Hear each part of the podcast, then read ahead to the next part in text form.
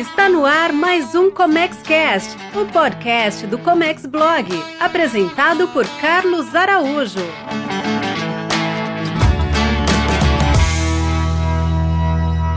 Olá, seja muito bem-vindo, seja muito bem-vindo. Eu sou Carlos Araújo e hoje trago para você mais um conteúdo, conteúdo sobre classificação. Não vou chamar de qualquer conteúdo, mas chamar isso aqui de uma verdadeira aula, porque afinal de contas, aqui no Comex Blog, a gente quer falar a prática, a gente ensina a prática que o mercado exige. E nada melhor para falar da prática como alguém que vive a prática nesse dia a dia. O meu convidado hoje é o engenheiro Roberto Raia. Raia é especialista em classificação fiscal e muitas outras coisas derivadas disso. Tudo bem, Raia? Tudo bom, Carlos? Como é que você está? Sempre um prazer em conversar com você e a gente bater esse bate-papo. Sempre é bom ter esses conhecimentos. Legal. Você que está nos assistindo, fique atento, porque isso não é um conteúdo qualquer, é um conteúdo que você não viu em lugar nenhum. Posso te dizer que é uma verdadeira aula. Então, se você tiver dúvida, aqui embaixo ou em algum canto dessa tela, você vai encontrar um espaço para deixar a sua dúvida. Escreva lá, coloque o que você tem, que pessoalmente o Roberto ou eu, ou alguém da equipe aqui, vai te responder. A gente não vai deixar você sem dúvida.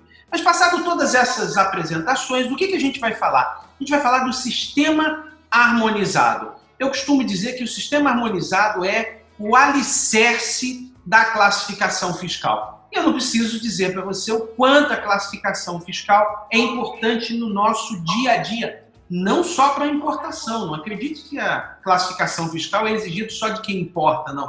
Tem muito mais outras coisas. E eu começo a primeira pergunta para o Roberto. Roberto, o que é o sistema harmonizado?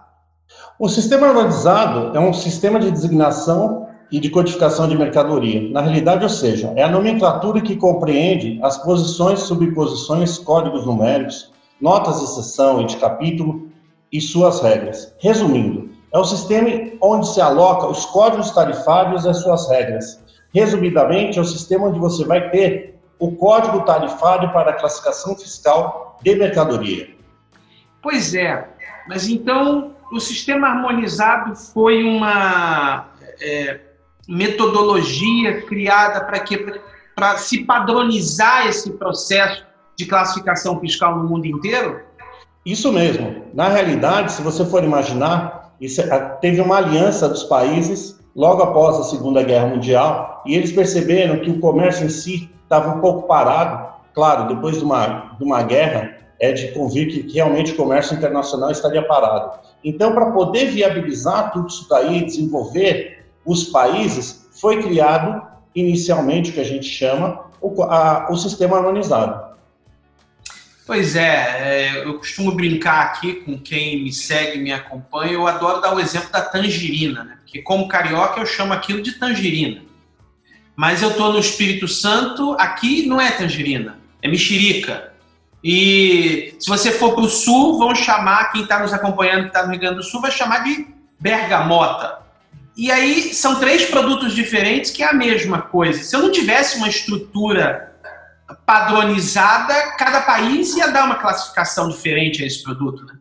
É, com certeza. Existe até no, no meu curso de classificação fiscal, eu divulgo até um vídeo que saiu há um tempo atrás do Santander, e ele faz essa brincadeira mesmo, de bergamota e tangerina, onde ele, ele vai para uma atendente, solicita um produto e depois ele faz uma brincadeira.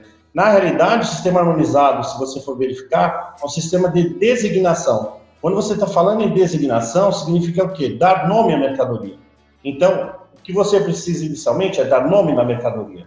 Você saber o que é a mercadoria. Pois é, e o Brasil é um, é um dos países membros dessa Organização Mundial das Alfândegas?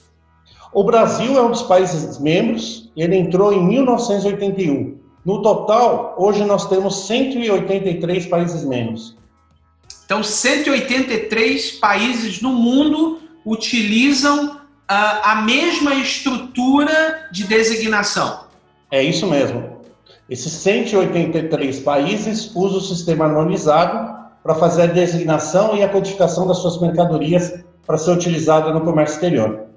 Pois é. E por que, que o sistema harmonizado é vital para o comércio exterior?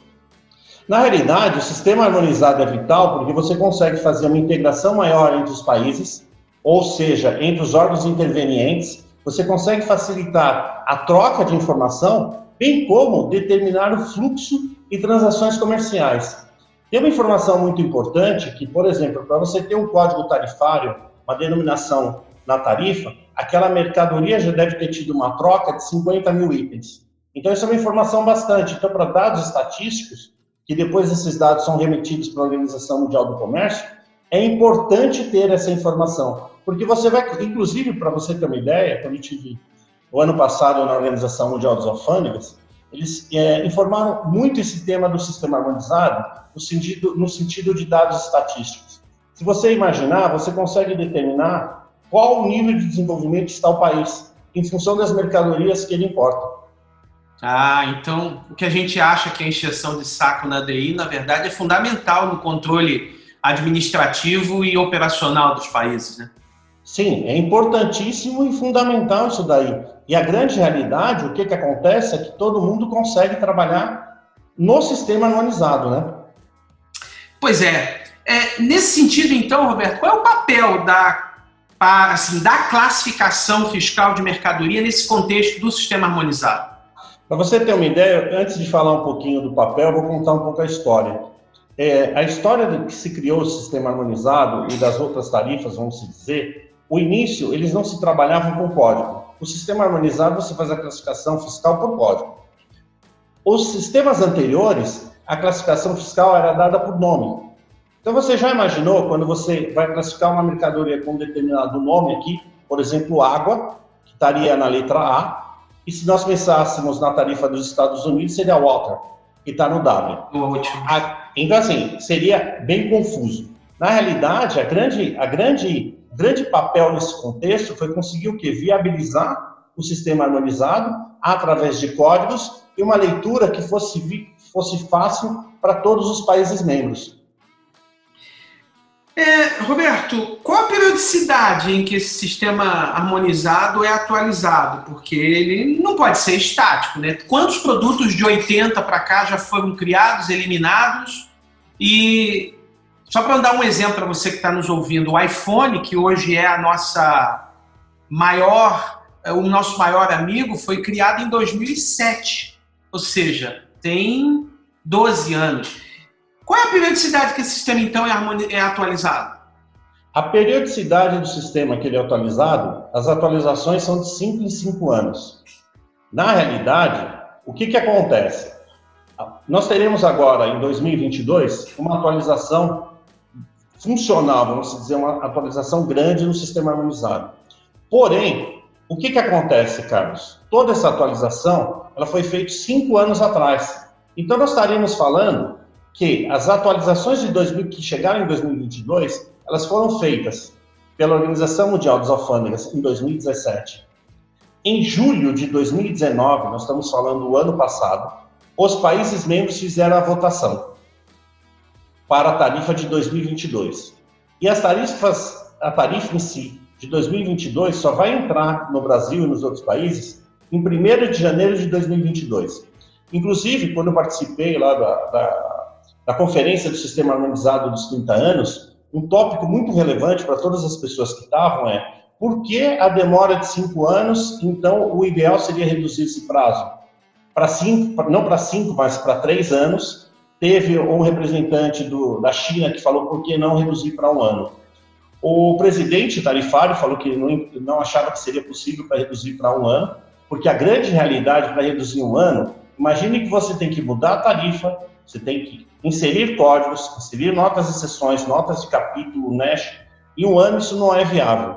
Mas ele acreditava, e ele também levou essa pauta para os países membros, que as alterações, a periodicidade fosse de três em três anos. Na realidade, Carlos, eu vou me estender um pouco nesse tema, porque se você imaginar, a tarifa, ela tem que refletir uma evolução da tecnologia e a mudança dos hábitos dos consumidores. Quando você leva em consideração o iPhone, o iPhone é um celular, um smartphone atual. Eu trabalhei na época que a gente tinha o o sisteminha para você, informação de dados, você usava como um BIP. Depois ele evoluiu para um sistema alfanumérico. Na época, aquilo lá era uma novidade. Todo mundo usava esse sistema de BIP. Então, o que acontece? O sistema harmonizado só é bom porque ele faz evolução. Mas hoje, uma evolução de 5 em 5 anos, principalmente para os bens de tecnologia, é um entrave. Concorda comigo, Carlos? Concordo, porque a gente está refletindo em 2022 o que foi criado em 2017. A impressora 3D não era uma realidade em 2017. 2022 já é, mas não reflete talvez essa mudança. E aí eu tinha essa pergunta para te fazer, se esse prazo não é pouco, mas a gente vai ter sempre uma corrida de rato, né? Sempre correndo em torno de algo que a tecnologia está muito mais avançada. É verdade, a tecnologia está muito mais avançada e se você pensa principalmente no segmento de redes, é, computadores, quando você pensa em telecomunicações si, quem, quem imaginaria que um dia a gente teria central IP rodando dentro de uma empresa pequena? Como que você imagina tudo isso? Cinco anos, você tem uma mudança enorme em, termos de tecnologia. Mas eles estão preocupados com isso, eles entendem isso e estão verificando como viabilizar isso de uma forma mais rápida.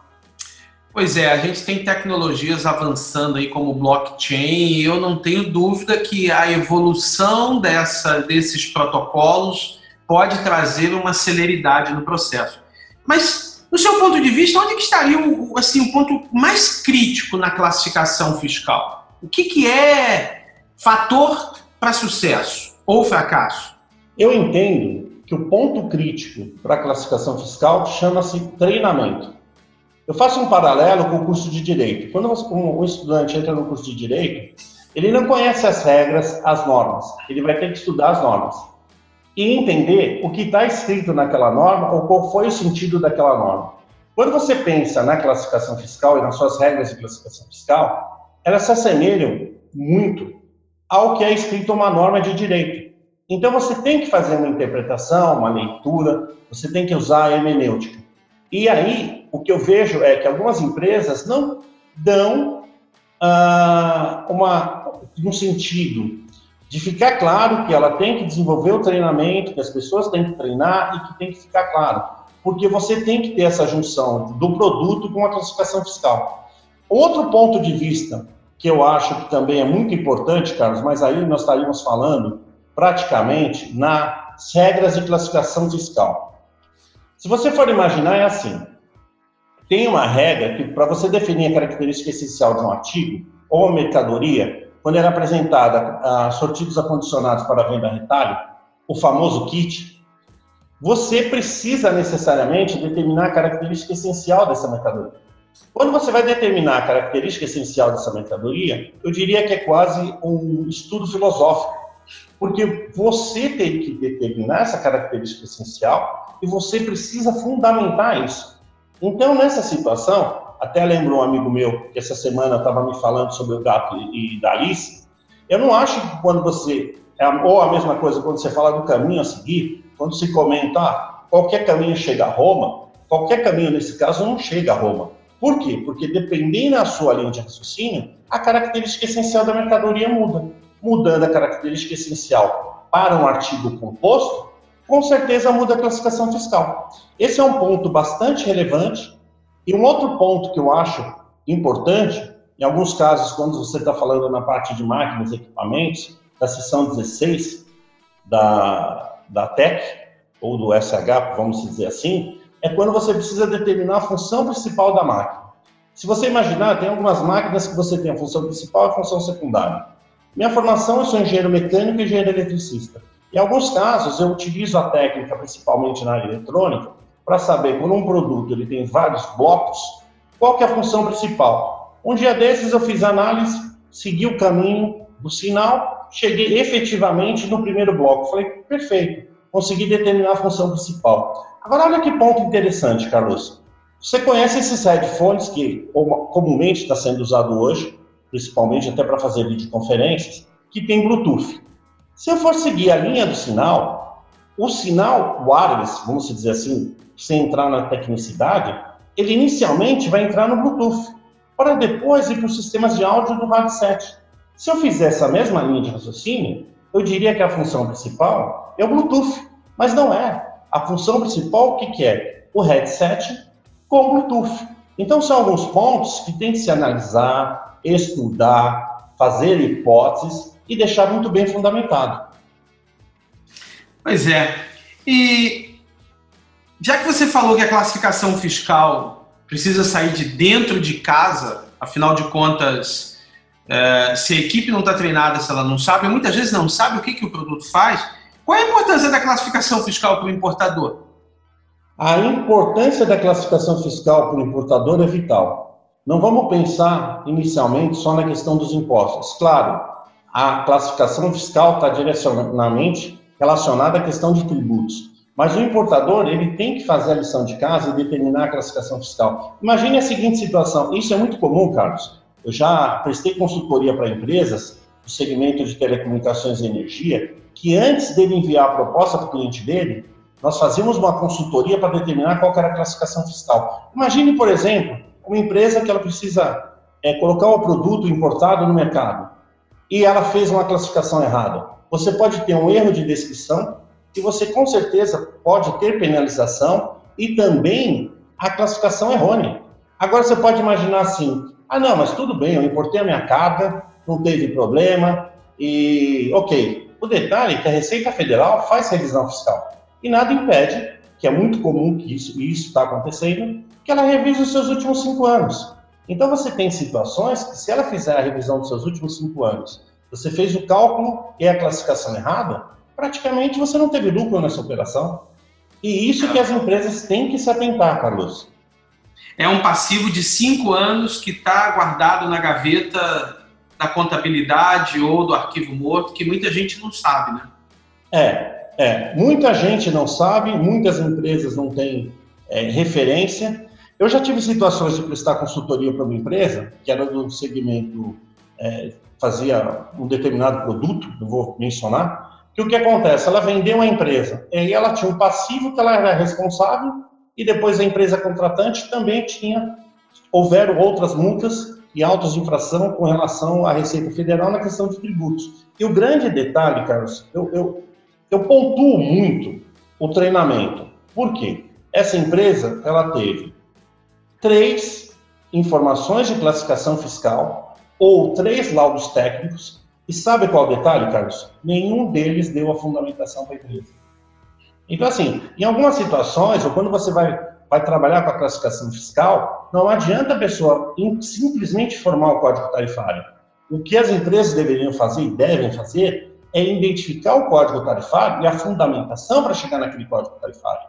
Bem como anotar isso em algum lugar, na base de dados, porque aquela pessoa que naquele momento fez a classificação fiscal, ela pode estar em uma outra atividade na empresa, ou pode ter ido para um outro trabalho, para uma outra empresa. E isso é um grande problema que eu vejo atualmente. Pois é, estou passando por um caso com um cliente, na verdade eu não estou fazendo, é ele quem está fazendo, que é essa torneira com filtro, que a gente comumente vê no mercado. Ah, a torneira com filtro, não tem dúvida qual é a classificação fiscal dela, ali, o elemento filtrante. Agora, existe a possibilidade do filtro ser comprado no Brasil. Então, o que vem não é o, o, o conjunto que está sendo comprado, não tem o filtro. Ou seja, é a torneira com aquele recipiente de plástico onde no Brasil vai ser comprado e montado. É, é este detalhe de vir o filtro ou não faz toda a diferença na classificação, na carga tributária e também nos procedimentos administrativos que eles estão tendo. Eles estão cuidando de lá, pedem informação a gente, algumas informações técnicas, mas é para deixar registrado que um simples detalhe é muito mais relevante do que qualquer outra coisa, porque vai fazer diferença na hora da classificação, na hora do tratamento administrativo e na hora da carga tributária. E parece singelo, né? Tira o filtro, compra o filtro aqui, é, não traz o filtro lá de fora, não. Você sabe que você falando nisso, isso eu chamo de visão pontual e visão sistêmica. Isso acontece, a gente até fez uma gravação no passado aí falando sobre ex-tarifário. O que, que acontece? A empresa comumente está muito preocupada na visão sistêmica, ou seja, o próprio engenheiro. Ele está preocupado com a carga dentro da fábrica. Então, tem algumas situações que você for até pensar o pessoal de vendas, quando ele está vendendo o produto, ele vai entender que você tem essa torneira e o filtro.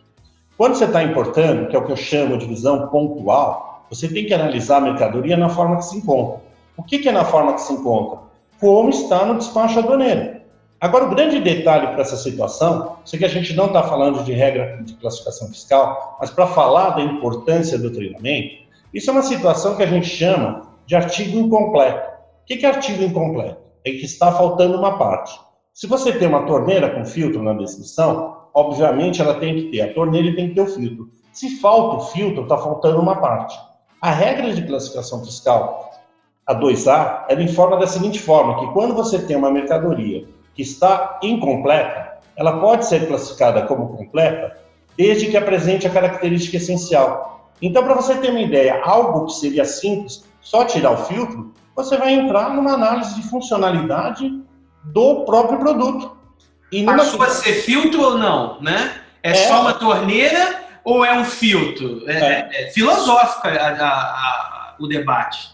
Filosófico, muito filosófico. E o detalhe, você tem que ter fundamentação. Porque, por exemplo, quem está atuando no comércio exterior, você não tem uma situação de você chegar lá, por exemplo, olha, ah, eu entendo que a característica essencial é torneira. Ou entendo que a característica, claro, nesse caso não tem o filtro, né? Não seria o filtro. Mas como que você vai abordar esse assunto com fundamentação para fiscalização? É. Você não pode simplesmente falar a característica essencial é tal mercadoria. E eu acho, né? É, e eu acho, com certeza. Qual o cenário, agora falando na questão tecnologia, qual o cenário da, da, da, Receita Federal em relação a outros países nesse tocante da tecnologia aí? Que é, o que a gente está falando aqui de que cada vez mais a Receita, que no Brasil é quem, no, no despacho aduaneiro, corrigindo aqui a minha fala, é quem ali tem a última palavra naquele momento sobre a classificação fiscal, como é que ela está nesse tocante tecnológico? Na realidade, a Receita Federal e eu, eu, já tinha ouvido alguns fiscais aqui comentarem comigo, né, porque eu sou engenheiro credenciado da Receita, comentarem que a Receita estava dentro de uma das receitas aduanas do mundo com o maior grau de tecnologia. Para mim é surpresa realmente, porque assim, você ter uma informação que um fiscal te passou e você ver isso na prática, quando eu realizei um treinamento de classificação fiscal do sistema de 2022 na Organização Mundial das Alfândegas, um dos cases apresentados foi da Receita Federal. Então, para você ter uma ideia, a Receita Federal ela é case de sucesso na Organização Mundial dos Alfândegas. Então, em termos de tecnologia, o que, que ela está empregando, ela está up to date. Ela está up to date e ela está cada vez mais renovando seu parque e atualizando com sistemas de automação, inteligência artificial, tudo isso daí, Carlos. Pois é, e uma coisa que está já no ar pronto para chegar é o catálogo de produto, que tem, para mim, a coisa mais importante. Eu já falei isso em vários outros vídeos, no próprio YouTube, em cursos. Assim, preocupe-se com o catálogo de produto, porque tudo que a gente conhece vai mudar com o catálogo de produto. O que, que é isso, Roberto, na sua visão?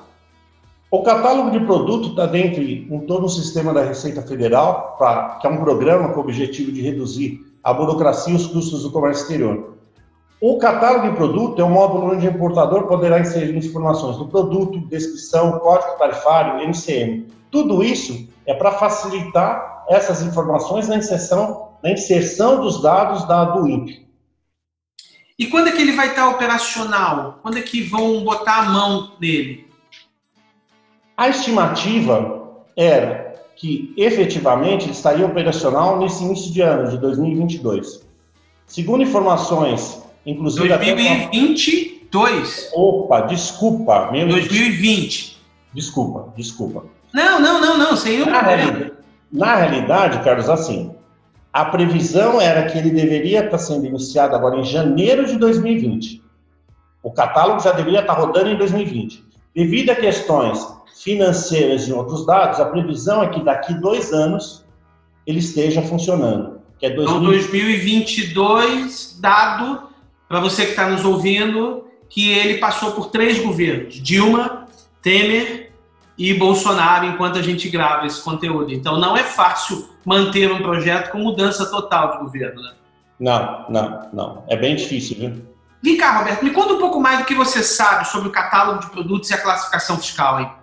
Na realidade, o catálogo de produto que está sendo divulgado, se você for ver esse último ano de 2019, porque ele iria entrar no início de 2020, houveram muitas informações. Nada mais é que o catálogo de produto é um banco de dados com todas as informações do seu produto e as classificações fiscais. Você deve reparar que quando você faz uma declaração de importação, você tem a descrição da mercadoria, aquele espaço em algumas situações os caracteres admissíveis para você descrever o texto, tem situações que você não consegue descrever todas as características da mercadoria. Gente que você já deve ter passado por isso. 4 mil caracteres só tem?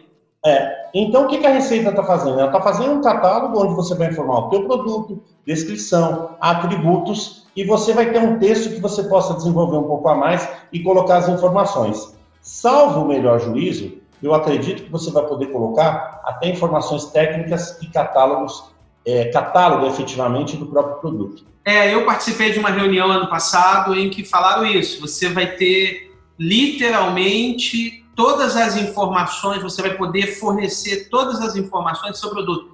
Não só descrição o do produto, catálogo de produto, os atributos, que para mim é a maior revolução, e eles estão começando do zero, que é que a gente conhece hoje como destaque NVE e o destaque é NVE o destaque NCM, mas também vai poder colocar memorial, fotos, catálogos, laudos. eu contrato você para fazer um laudo e esse laudo eu subo no meu produto para embasar mais as informações. Isso eu escutei no ano passado numa, num conteúdo, numa palestra que participei. Agora a gente tem que ver, né?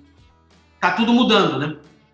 Sim, está tudo mudando e se você for verificar, é um banco de dados que eu acredito que depois vai alimentar toda a inteligência artificial da Receita Federal quando você fala em gerenciamento de risco. Em 1997, quando entrou o Syscomex, você pode perceber que a grande novidade na época eram aqueles alertas na DI, né? Ah, verificar edição tal, item tal, verificar tal. O imposto não está calculado corretamente. Agora que você for ver, eles já vão entrar, no, no, no, já vão utilizar recursos que eles vão ter praticamente saber se a classificação está correta ou não, né? Porque esse banco de dados vão ser de todas as empresas que praticam comércio exterior aqui no Brasil. Pois é, isso deve gerar muita curiosidade, né? Você sabe de alguma delas? Na realidade, alguma curiosidade que todo mundo está falando do, do sistema, do banco de dados que você está falando do catálogo de produtos é essa interação, em que a receita vai ter interação. E o que, que eu vi na OEA, que você também, se você for ver no alinhamento do gerenciamento de risco, que acabou acontecendo, é a Receita Federal, para as empresas que trabalham bem, são OEA, adequadas com todo o programa da Receita, a Receita não vai ficar supervisionando tanto essas empresas. Até um comentário que se teve lá é assim, que a Receita passaria para a empresa checar suas informações e ver se estão corretas. Nas outras empresas, uma empresa menor e tudo, que não trabalha adequadamente, o próprio sistema vai informar se a classificação está certa, se a classificação está errada, tudo isso daí. E o computador faz muito, em determinadas situações, o computador faz muito melhor do que o humano. Não, muito, muito, muito, muito, muito melhor, né? Muito melhor. Nós sabemos disso, né?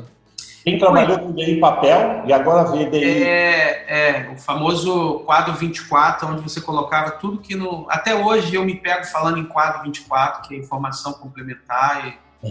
não vai embora. Agora, voltando a falar sobre classificação, eu acho que a dor de cabeça hoje é o drone. E eu fiquei sabendo que tem mudanças aí definidas pela OMA. Tem o drone efetivamente conseguiram entender o que, que é esse bicho? É, o drone, eu até gosto de falar que é um caso à parte, né? Porque o drone, se você for verificar, ele é um sortido acondicionado à venda retalha. Ah, é? É, é tem é. câmera, voa, né? É. Por quê? Esse sortido acondicionado à venda retalho, o que se chama, vulgarmente, é kit. Apesar de nós não, não utilizarmos isso, nós utilizamos dizendo que é kit, mas a Receita Federal, tendo correto, é o sortido acondicionado à venda retalho tal como está descrito nas regras de classificação fiscal. É, isso mesmo. E é até difícil, né? Sortida, condicionado para venda a retalho, né? Não é tão autoexplicativo assim. Não, não. Por, por isso, Carlos, que eu volto no treinamento. Você acha que alguém conseguiria entender sortidos acondicionados para venda retalho, como você falasse kit. Você fala, não, é um kit. A pessoa, ah, kit, eu vou entender. Então, por isso que eu digo, o treinamento é primordial para você entender o que está escrito ali.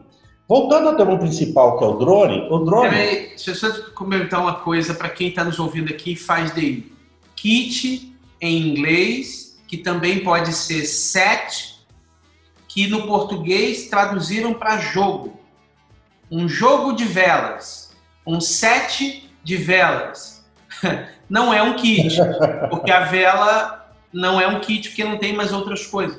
Então tem tanta semântica envolvida nesse negócio e no fim das contas tem o artigo 711 do regulamento aduaneiro para multar. Não interessa, está errado é multa.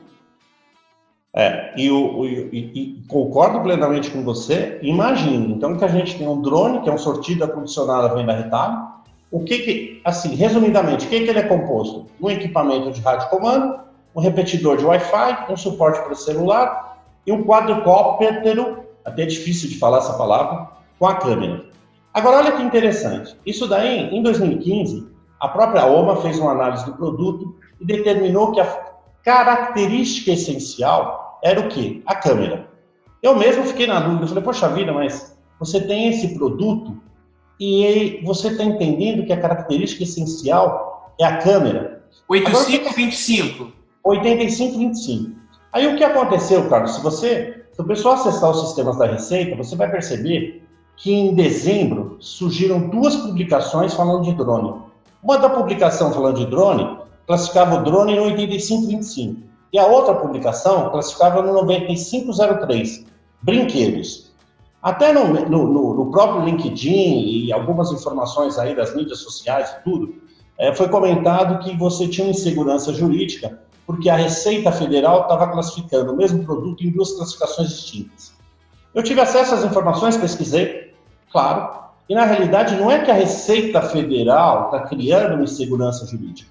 É que o drone do 8525 tem câmera. O drone do 8525 já tem uma definição da OMA, que o Brasil é obrigado a seguir. Então, ou seja, um drone, hoje, é com as características do que tem da decisão da OMA, é classificado no 8525 e a característica essencial dele é a câmera. Agora, o drone do 9503, Carlos, não tinha câmera. Então, o drone do 85, desculpa, 9503 não tinha câmera. O fato dele não ter câmera, ele já não tem a característica essencial, segundo o que tinha sido classificado pela OMA. Então, por isso que determinou que esse drone sem câmera, especificamente da, da solução de consulta, está indo para o 9503. Brinquedo. Brinquedo, brinquedo. Você que está nos ouvindo agora, em que lugar da sua prateleira, livro, ou até mesmo na matéria da faculdade, você ia ter uma aula como essa que está tendo aqui agora?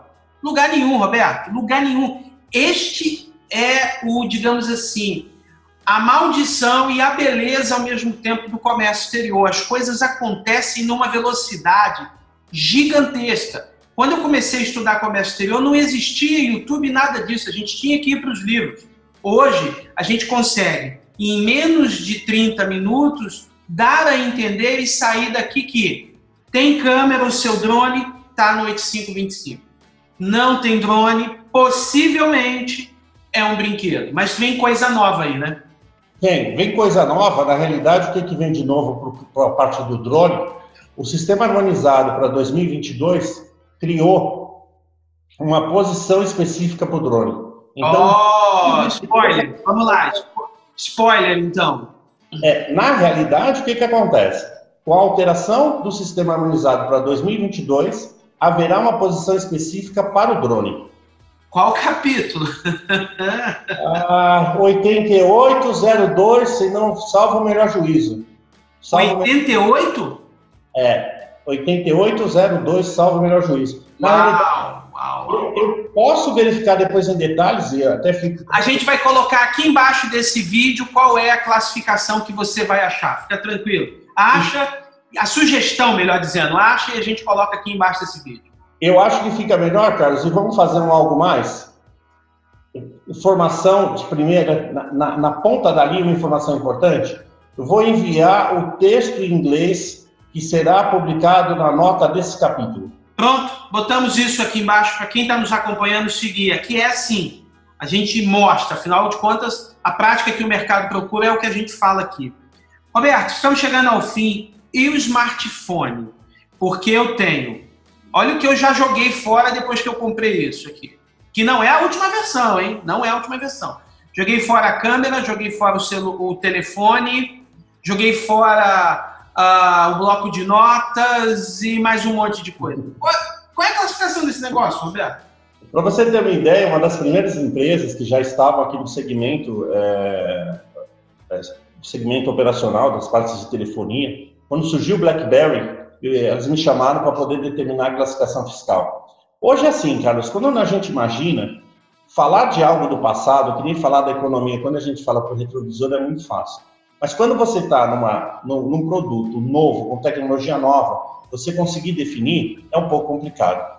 Na época, claro, tinham as seguintes situações. Você tinha o BlackBerry, que praticamente, se você for pensar ter uma máquina de processamento de dados com grandes referências funcionando muito bem, e o, 85, e o celular, que é classificado no 8517. Mas você concorda, Carlos, que se a gente for no capítulo, na posição 8517, se você falar que é telefone para rede celular, os telefones de hoje já não remetem mais isso, né? O que a gente tem é o quê? É um smartphone. Pensando nisso, Podemos também, podemos já divulgar esse texto aqui da nota de sessão que vai existir. No capítulo 8517, foi definido finalmente o que é smartphone. Então, o que, que acontece?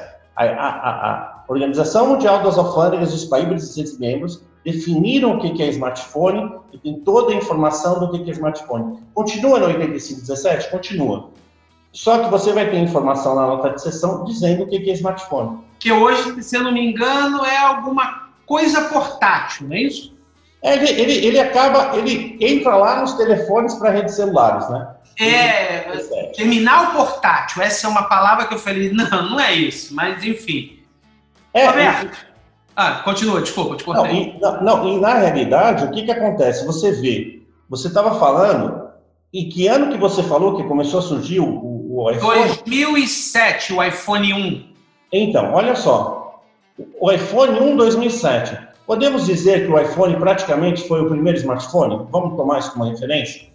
Vamos. Apesar de que a Gradiente tem o registro no Brasil do INPI da palavra iPhone. Olha que loucura. É. Bem, agora, a, o texto da nota de posição referente, falando sobre smartphone estará oficialmente sendo utilizada em 2022. 2022. É. Tivemos a mudança de 2012, 2017, só em 2022, ou seja, três ciclos depois é que colocaram isso lá. Aqui fica uma crítica, é muito tempo, né, Roberto? Não, é muito tempo, é muito tempo, mas assim, o que eu vejo, e um ponto que, que, que me deixa muito feliz, é que a Organização Mundial dos Alfândegas está aberta se você for verificar, Carlos, é como a Receita Federal. A Receita Federal, com toda essa evolução, ela também se abriu. Existem reuniões da CONFAC, você tem um acesso maior. Então, o que, que acontece? Eles perceberam, e isso daí foi até uma das informações da própria Organização Mundial dos Alfândegas, que ela não poderia ser algo muito fechado. Porque os problemas existiam e depois os problemas vinham para eles definirem, das disputas de classificação fiscal, tudo isso daí. Então, eles se abriram. Agora eu vou tocar um tema para você que eu acho que poucos conhecem, mas você tem ideia como são definidas as classificações fiscais quando tem disputas na Organização Mundial dos Alfândegas? Se for fora do que a gente conhece das regras, não faço a menor ideia. Então, esse é um do grande detalhe que se comentam, por exemplo, de fazer automação da classificação fiscal. E o que, que acontece é que em algumas situações você não vai conseguir automatizar ou usar sistemas para automatizar, porque você precisa de uma análise. Para você ter uma ideia, um dos treinamentos que eu participei lá na Organização Mundial dos Alfândegas, eu lembro do termo até hoje. A pessoa apresentou um tomcat. Você sabe o que é um tomcat, Carlos? É o. Fugiu o nome? GPS? Não, não. Não, porque o, o GPS é tom-tom. Esse daí tom, tom. Não, então não sei, não. É um tomcat, mas é só para te provocar mesmo. É um tomcat. Eu também não sabia. O pessoal mostrou uma, uma foto e falou: olha, isso aqui comumente é chamado de tomcat. O tomcat era um rádio AM, FM e uma lanterna. Perfeito até aí, Carlos? Ah, beleza. Então, um artigo composto, você concorda comigo? Qual é o Porque... principal, né? Isso, e aí, um artigo composto, se você vai na regra 3A, você tem que analisar a característica essencial. Para você, qual seria a característica? Vamos fazer ah, um Roberto, olha, vai depender de quem está usando, hein? Porque pode ser o rádio, pode ser a lanterna, eu jogaria na C, que é a maior classificação, né? Então, todo mundo iria por essa linha de raciocínio. Agora, sabe o que a Organização Mundial das Alfândegas remete sempre? Se você usar a regra 3C, revise, porque tem alguma coisa de errado. Nos meus cursos, nas minhas palestras, eu, inclusive, de, dentre estudo razoavelmente, eu só encontrei umas 10 ou 15 classificações que foi pela regra 3C e foi utilizada que, que eu poderia até utilizar no meu curso. O Tomcat, você te, na época teve assim uma tremenda discussão. Porque uma pessoa falou assim: ah, mas se eu estou em casa e eu tenho luz, eu uso o rádio. Então, para mim, a função principal, essencial, vamos dizer assim, é o rádio. Se eu for acampar, é a, lanterna. A, a, lanterna, a, a lanterna. Aí, o, aí olha só o que, que o treinador fez. O treinador pegou e falou assim: a pessoa que estava expondo, né, dando treinamento à alma, falou assim: vamos fazer o seguinte, vamos imaginar, Carlos, que tinham 20 pessoas na classe. Ele falou assim: quem acha que, por exemplo, é rádio? Então vamos supor que 15 levantaram a mão que é rádio. Quem acha que é lanterna? 5 levantaram. Ele falou: está decretado, a partir de hoje, o Tomcat é rádio. Eu falei assim: mas como assim? Ele falou: tem situações que os países membros se reúnem, claro, fundamentam. É como que você tivesse uma decisão quando você tem um colegiado e que você tem um relator, só que aí cada um vai dando, dando não, cada um vai fazendo seu parecer sobre o produto, expõe, e, e numa situação dessa depois, é votação, Carlos. Pois é, pois é, Roberto. Fantástico esse nosso bate-papo. Para você que ficou até aqui agora, uma aula. Uma aula incalculável. Muito obrigado pela gentileza de estar aqui com a gente, de poder levar mais conteúdos e aqui ficaram muitos outros temas para a gente voltar a conversar logo, logo, né? Sem dúvida, sem dúvida. Vamos marcar, vamos fazer. Eu adoro a classificação fiscal, eu adoro o comércio exterior. A grande realidade, eu falo assim, se a pessoa não gosta de pensar, raciocinar, a classificação fiscal não é a área que ele tem que trabalhar. Pois é, exige muito, né? O estudo, o estudo como comércio exterior, legislação, exige um estudo constante, Carlos. Vamos marcar os próximos, sim. Será Legal. Eu vou deixar aqui embaixo o, o, site do Roberto, se você quiser conhecer mais do trabalho dele. Está aparecendo aí o nome e o e-mail. E fica aqui, meu muito obrigado por você ter ficado até agora comigo aqui, segurou o play na academia, no YouTube, no podcast, em qualquer lugar. Por quê? Porque aqui a gente gera conteúdo prático. Se você ainda não assina esse canal, fica aqui o convite, faça isso agora. Se você está ouvindo pelo seu aplicativo favorito do podcast, assina o podcast, porque toda semana a gente tem conteúdo novo. No mais, um forte abraço, muito obrigado e até um próximo conteúdo. Até mais! Você ouviu o ComexCast, o podcast do Comex Blog, com Carlos Araújo. Oferecimento comexblog.com.br.